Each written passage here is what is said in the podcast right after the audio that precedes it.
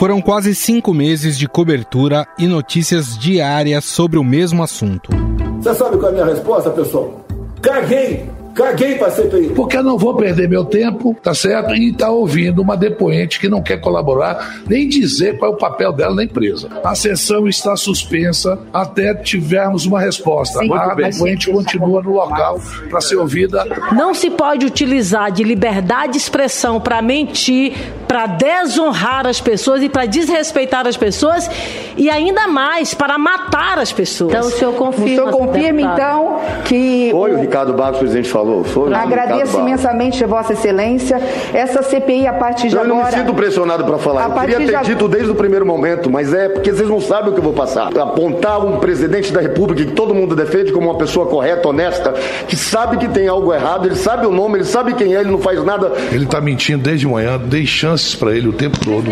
Então eu estou pedindo chame a, o, o, a polícia do Senado o senhor está, o senhor está detido pela presidência do Senado, pela presidência do CPI. Presidente, Perfeito, está preso. A sessão está encerrada, pessoal. Excelência. Senador. Excelência.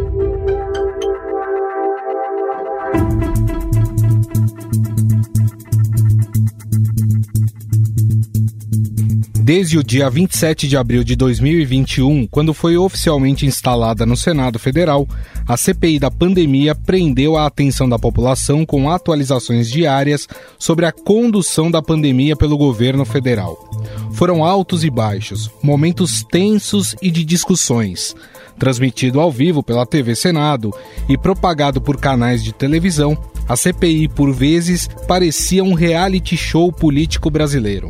E o coronel Elcio? Senhor presidente, presidente. afastou. Vírgula, presidente. presidente. Eu não corri atrás de ninguém. Não, não, não. não diga abaixo do governo. Eu não corri atrás de ninguém. Isso. Dando entrevistas aí. Presidente. Dando entrevistas. Presidente, se Vossa Excelência quiser falar de rolo, presidente. Segure a fala Fala a hora que você quiser. Vossa Excelência não seja. Fala a hora que você Vossa quiser. Excelência não seja covarde. Vamos nos Covarde é você. Vossa Excelência não seja covarde. Eu já levantei. Qual a autoridade sua para isso aqui?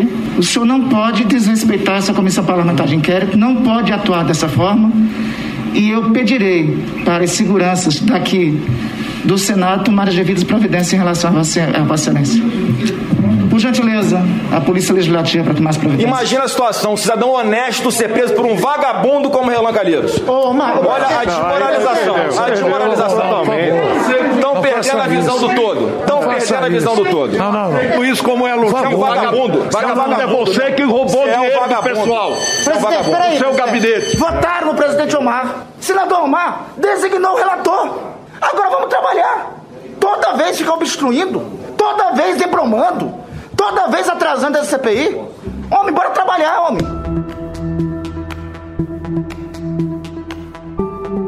Mas parece que este entretenimento está chegando ao fim. O relatório final destes meses de trabalho deve ser entregue nos próximos dias. A investigação foi prorrogada por mais três meses no dia 14 de julho e, com isso, tem um prazo final até o dia 5 de novembro.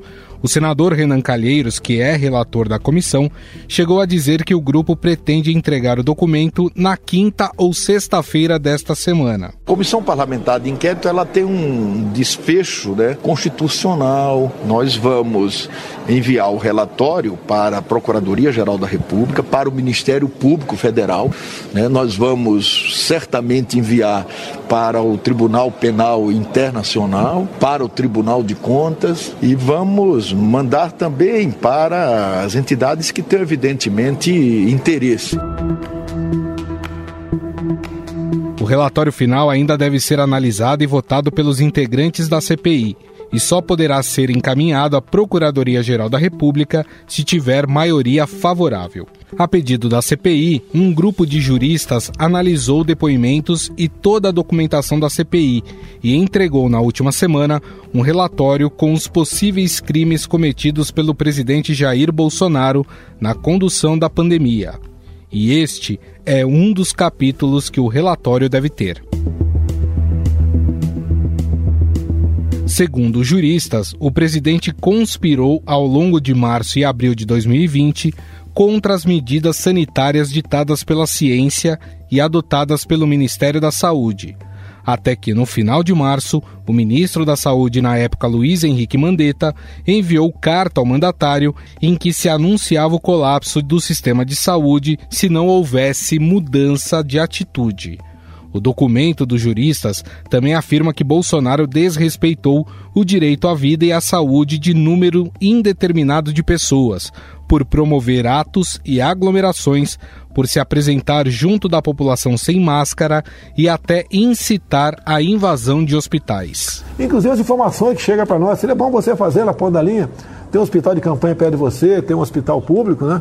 Arranja uma maneira de entrar e filmar Muita gente está fazendo isso, mas mais gente tem que fazer para mostrar se os leitos estão ocupados ou não. Bolsonaro também é responsável por incentivar repetidamente a população a fazer uso da cloroquina, hidroxicloroquina e ivermectina, medicamentos sem eficácia comprovada e com graves efeitos colaterais. É, tomei aquele negócio para combater a malária e no dia seguinte estava bom. E vou dizer mais: né? Há poucos dias estava sentindo mal e antes mesmo de procurar o médico, ah, olha só que exemplo que eu estou dando, né? Eu tomei depois aquele remédio. É também acusado de criticar o isolamento social e as autoridades que o impõem, de sugerir que a vacina poderia transformar a pessoa em jacaré, desencorajando a população a se vacinar e postergar a compra de vacinas. Está bem claro lá no contrato. Nós não nos responsabilizamos por qualquer efeito colateral. Se você virar um, virar um jacaré, é problema de você, pô. Se nascer barba em alguma mulher aí, ou algum homem começar a falar fino, eles não tem nada a ver com isso. Parecer também aponta outros crimes que teriam sido cometidos por Bolsonaro, como infração de medida sanitária preventiva, charlatanismo, incitação ao crime, prevaricação e crime contra a humanidade. Autor do pedido para os juristas, o senador Alessandro Vieira garantiu que há elementos suficientes para um pedido de impeachment do presidente. Um dos juristas que fez parte deste grupo e que apontou os crimes de Bolsonaro na pandemia é Miguel Reale Júnior, que deu seu parecer em entrevista à Rádio Eldorado. É muito mais grave a acusação que está se fazendo ao Bolsonaro do que aquelas que foram feitas a Collor e Dilma. No Collor era um problema muito específico da corrupção que se instalou junto com o PC Farias. Em Dilma teve uma questão de repercussão maior, não individual, na medida em que as pedaladas é que acabaram permanecendo no pedido de impeachment. Agora, neste caso, as consequências, examinando as consequências dos atos praticados, essas consequências são terríveis. Quem nos traz mais detalhes sobre o relatório da CPI da Covid é a repórter do Estadão em Brasília, Júlia Afonso. Tudo bem, Júlia? Tudo bom, Gustavo? Como vai? Tudo certo. Bom, Júlia, o relator da CPI, Renan Calheiros, tinha prometido aí para o final dessa semana entregar o relatório, pelo menos boa parte dele, para a comissão.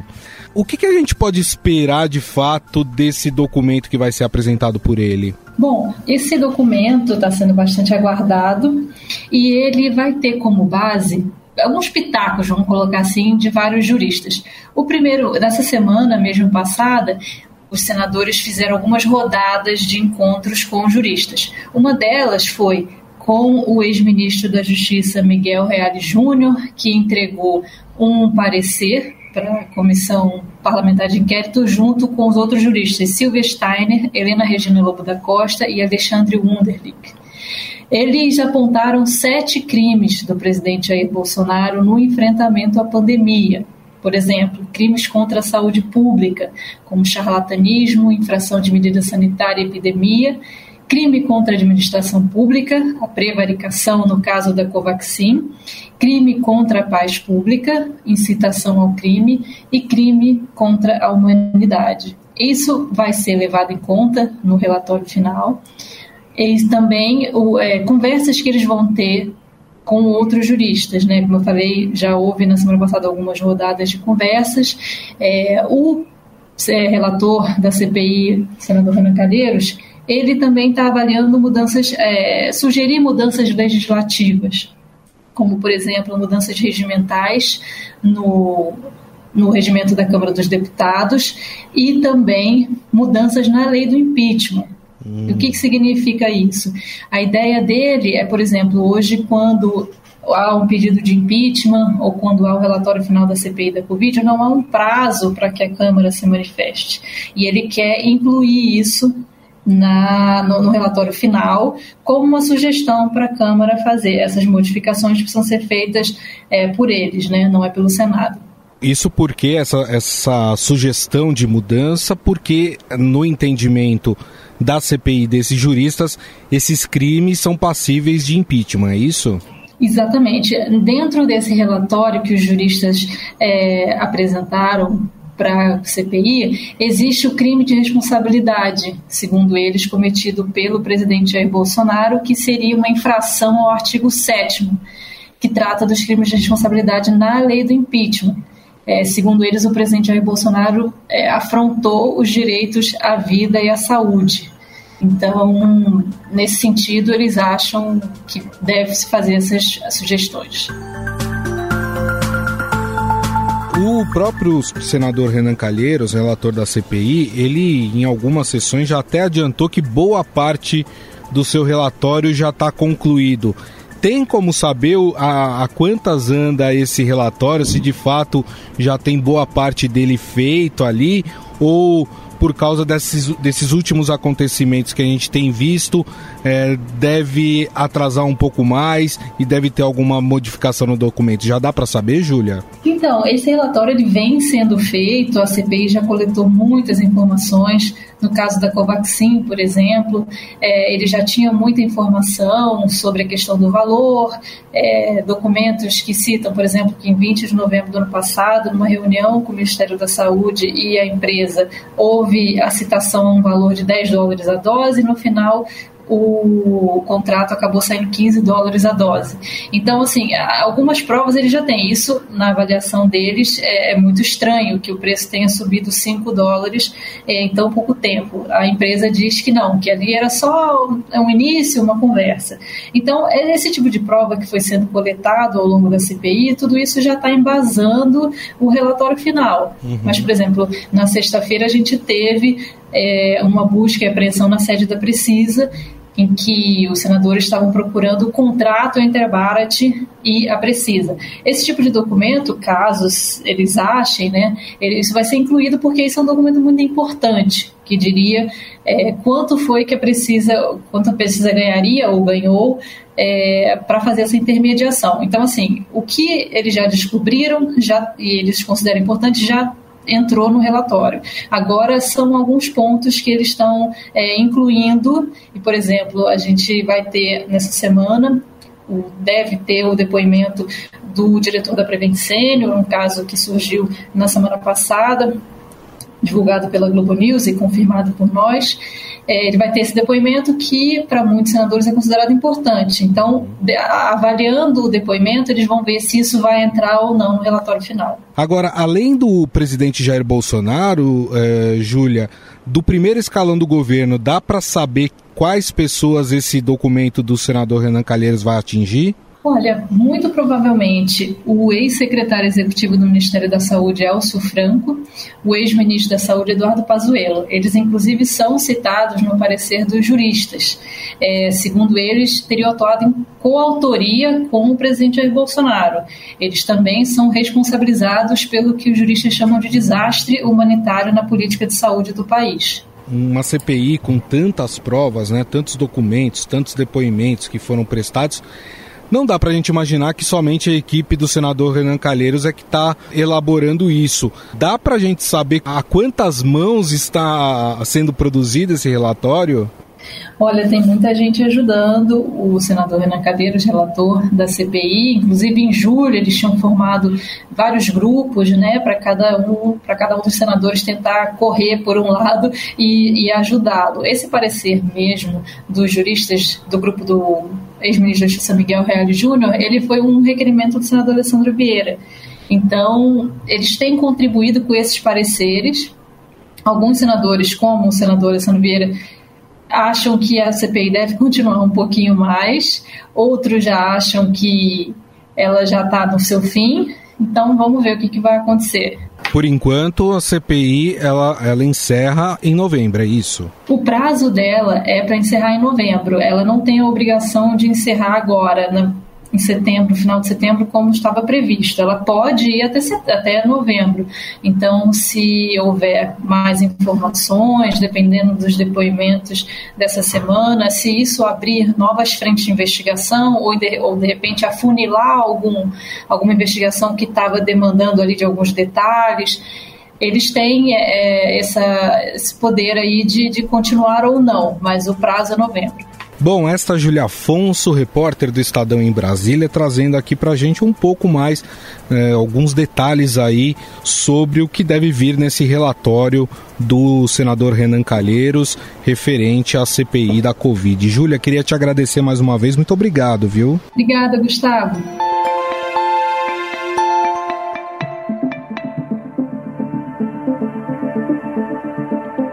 Como disse a Júlia Afonso, o senador Renan Calheiros afirmou que vai propor no relatório final da comissão mudanças na lei do impeachment para forçar que a Câmara analise pedidos contra o presidente da República. Hoje, o presidente da Câmara, Arthur Lira, está sentado em cima de 131 pedidos de impeachment contra Bolsonaro. Aliado do presidente, o deputado tem dito a interlocutores que não há clima para a abertura de um processo e nem votos suficientes na Câmara para aprová-lo. Impeachment como ação política a gente não faz com discurso, a gente faz com materialidade, que por enquanto ainda não se comprovou, né? A avaliação é de que, sem o apoio formal de partidos do centro, o pedido de impeachment não tem chances de prosperar. Hoje, as siglas de oposição reúnem apenas 132 deputados. A proposta de Renan Calheiros é estabelecer um tempo mínimo para o presidente da casa analisar denúncias encaminhadas pela CPI. Caso o prazo não seja cumprido, caberia ao plenário, onde os demais 512 deputados votam, decidir se aceita ou não iniciar um processo. Quem nos fala mais sobre o impacto do relatório final da CPI e as consequências políticas para Bolsonaro é Leandro Consentino, professor e cientista político do INSPER. Tudo bem, professor?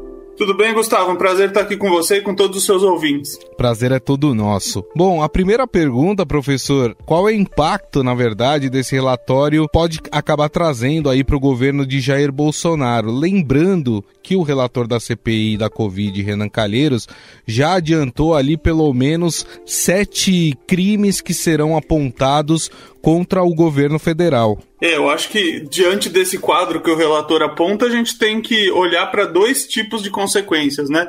Uma consequência do ponto de vista jurídico, e aí, se nós estamos falando de crime, certamente isso tem todo o ritual e toda a tramitação dentro dos tribunais e o tempo da justiça, mas que tende a ser mais rápido quando envolve figuras ali com os holofotes voltadas para elas, né? De outro lado, também, eu acho que mais importante, ou tão importante quanto, na verdade, as consequências jurídicas, são as consequências políticas, né? Nós estamos há um ano praticamente do processo eleitoral reeleitoral ali para o presidente, no caso, e as consequências políticas certamente vão ser bastante grandes para o presidente da República nesse caso. Você citou até o parlamento, né, o Congresso Nacional. Dependendo do peso desse relatório, é, Bolsonaro poderia perder o apoio que hoje ele tem dentro do parlamento e passar aí um período, vamos dizer assim, de estagnação até as eleições de 22? Eu acredito que pode perder sim, não só pelo relatório, mas acho que o relatório é mais uma peça que coloca para a construção desse problema que ele tem aí com relação à popularidade, né? Vamos pensar que a gente está num momento de fragilidade com relação à economia, nós estamos num momento complicado com relação à pandemia que ainda não passou e a gente está às vésperas de uma crise. Eh, nós estamos contratando já uma crise hídrica e uma crise energética para o final desse ano. Então, acho que aquilo que os economistas chamam de tempestade perfeita pode estar no horizonte e aí certamente isso pode debilitar a popularidade dele nas ruas e isso, de alguma forma, ter uma, uma transmissão ali para o Congresso, que é a caixa de ressonância da população, sem dúvida. Agora, o que a gente tem percebido é um derretimento na aprovação do presidente Jair Bolsonaro conforme as pesquisas vão saindo. No entanto, ele mantém ainda muito forte aquela sua base mais próxima, né, que está ali em torno de 20% é, dos eleitores. O senhor acredita que um relatório forte da CPI pode, inclusive, acabar atingindo esse eleitorado do Bolsonaro ou esse é um eleitorado cativo que não vai largar a mão do Bolsonaro? É, eu acho difícil que o relatório da CPI tenha impacto sobre esses 20%. Talvez a gente, a gente ainda não viu pesquisas depois do 7 de setembro, mas talvez o recuo dele com relação àqueles atos tenha atingido muito mais fortemente essa base social bolsonarista do que, do que é o relatório da CPI, que eles já encaram como algo contrário ao presidente da República. Então, acho que menos o relatório e mais esse problema aí do recuo talvez já tenha atingido essa base. Agora, essa base dificilmente se desgasta porque é uma base de uma lealdade quase canina ao presidente. Da mesma forma que no Congresso Nacional, o Centrão só desembarca se vê que está cometendo suicídio político, porque para ele a situação onde o presidente é muito fraco é bastante vantajosa também, como a gente está assistindo nesse momento. Então acho que tanto o Centrão quanto os bolsonaristas fiéis têm uma resiliência maior. A gente só tem que ver o desenrolar do ano que vem, ou pelo menos até o fim desse ano, para ver o que, que acontece com esses dois grupos aí. Agora, a gente viu e acompanhou ao longo da CPI da Covid que tem transmissão televisiva, enfim, muitos dos seus membros, alguns deles serão candidatos nas próximas eleições, acabaram aproveitando o espaço que estavam tendo, claro, para fazer o seu palanque eleitoral. Nessa avaliação, os senadores que fazem parte da CPI da Covid, na sua avaliação, eles saem mais fortes ou mais enfraquecidos desse processo?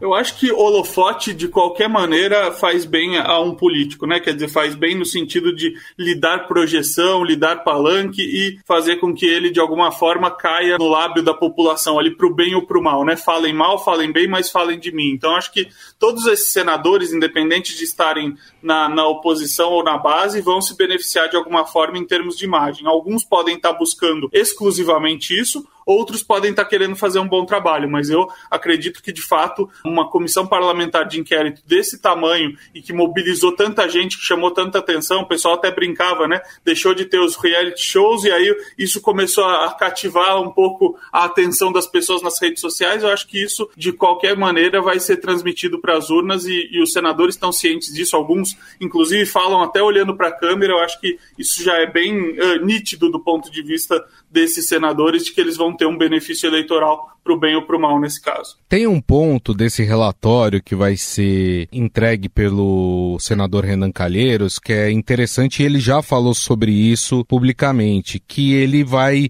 sugerir uma mudança na lei do impeachment para forçar que a Câmara dos Deputados analise pedidos contra o presidente da República. Né? A proposta ali estabelece um tempo mínimo para o presidente da Casa analisar essas denúncias, principalmente as oriundas da CPI.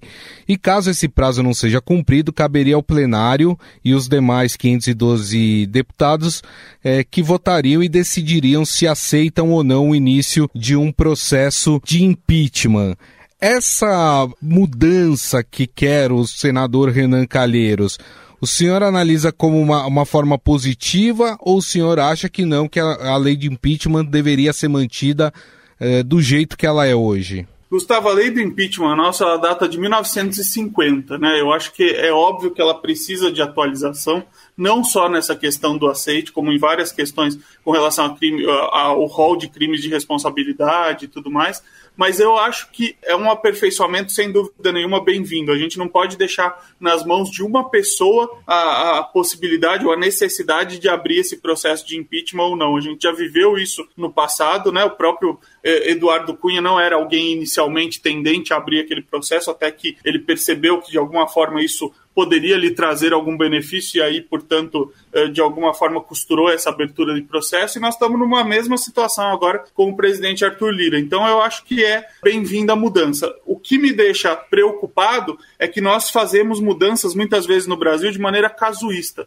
e a gente tem que tomar muito cuidado com esses casuísmos próximos das eleições, né? Quer dizer, mudar a legislação só para atender alguns interesses de situação e oposição nunca é algo vantajoso, nunca é algo positivo. A gente deveria olhar pensando e projetando o futuro, quer dizer, vamos fazer essa mudança, talvez não valendo para o momento, mas eu entendo que, dado que a CPI está com os ânimos à flor da pele, toda a sociedade, enfim, mobilizada, eu acho que essa, essa, se vier essa mudança, ela deve vir já valendo para agora. E aí a gente vai ter que ver quais são as consequências para o próprio processo político até 2022. Hoje, a própria oposição admite que não há votos suficientes eh, no Congresso, na Câmara dos Deputados, para que se avance um processo de impeachment. O relatório da CPI, ele pode dar à oposição esses votos necessários para avançar num processo de impeachment ou tá tudo muito bem costurado entre o governo federal e o Centrão para que isso não vá para frente? Duas coisas com relação à sua ótima pergunta. Primeiro é o seguinte: é, eu acho que a gente tem que olhar é, esse, essa mudança do dispositivo da lei do impeachment também pensando um pouco nisso. Pode ser que a gente faça toda uma mudança, uma alteração para que o presidente aceite e depois não tenha os votos suficientes. Então, isso também é um perigo que eles têm que avaliar com relação ao risco político que essa manobra pode trazer. Mas com relação especificamente a isso que você perguntou nesse momento, sempre existe uma costura, né? Quer dizer, e nesse momento a gente vê o presidente praticamente costurando apenas com vistas ao seu, uh, a sua própria manutenção na cadeira de presidente, quer dizer, não pensando numa agenda para o país, mas sim na própria sobrevivência. Então esse acordo está costurado. Agora, essa costura vai até onde o Centrão perceba que, de novo, isso não é um suicídio político para ele mesmo. Ele segura a mão de um presidente uh, enfraquecido, porque isso lhe ajuda muito a conseguir cada vez mais os recursos que ele busca, mas ele não, ele vai até a beira do penhasco, mas ele não se joga junto sem dúvida nenhuma. Então, se esse relatório da CPI conseguir contaminar as ruas, contaminar a sociedade no sentido de que sim, há um crime de grande monta e que ele precisa ser punido com uh, o, o impedimento da continuidade do mandato do presidente, eu não acho que há qualquer base que segure um sentimento desse. Perfeito. Bom, nós conversamos com o cientista político e professor do INSPER, Leandro Consentino, sobre a questão do relatório da CPI da Covid e como ele pode atingir o presidente Jair Bolsonaro. Professor, queria mais uma vez agradecer a sua gentileza. Muito obrigado. Eu que agradeço a oportunidade, Gustavo. Um grande abraço, uma boa semana para você e para os seus ouvintes. Estadão Notícias. O Estadão Notícias desta segunda-feira vai ficando por aqui. Contou com a apresentação minha, Gustavo Lopes. A produção é de Jefferson Perleberg e Ana Paula Niederauer. A montagem é de Moacir Biasi. O editor do núcleo de áudio do Estadão é Emanuel Bonfim. E o diretor de jornalismo do Grupo Estado é João Fábio Caminoto. Mande seu comentário e sugestão para o e-mail podcast.estadão.com. Um abraço e até mais.